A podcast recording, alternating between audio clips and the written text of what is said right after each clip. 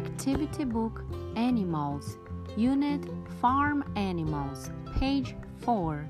What do farm animals eat? Cows eat grass. Pigs eat vegetables, corn, and soybeans. Dogs eat kibble.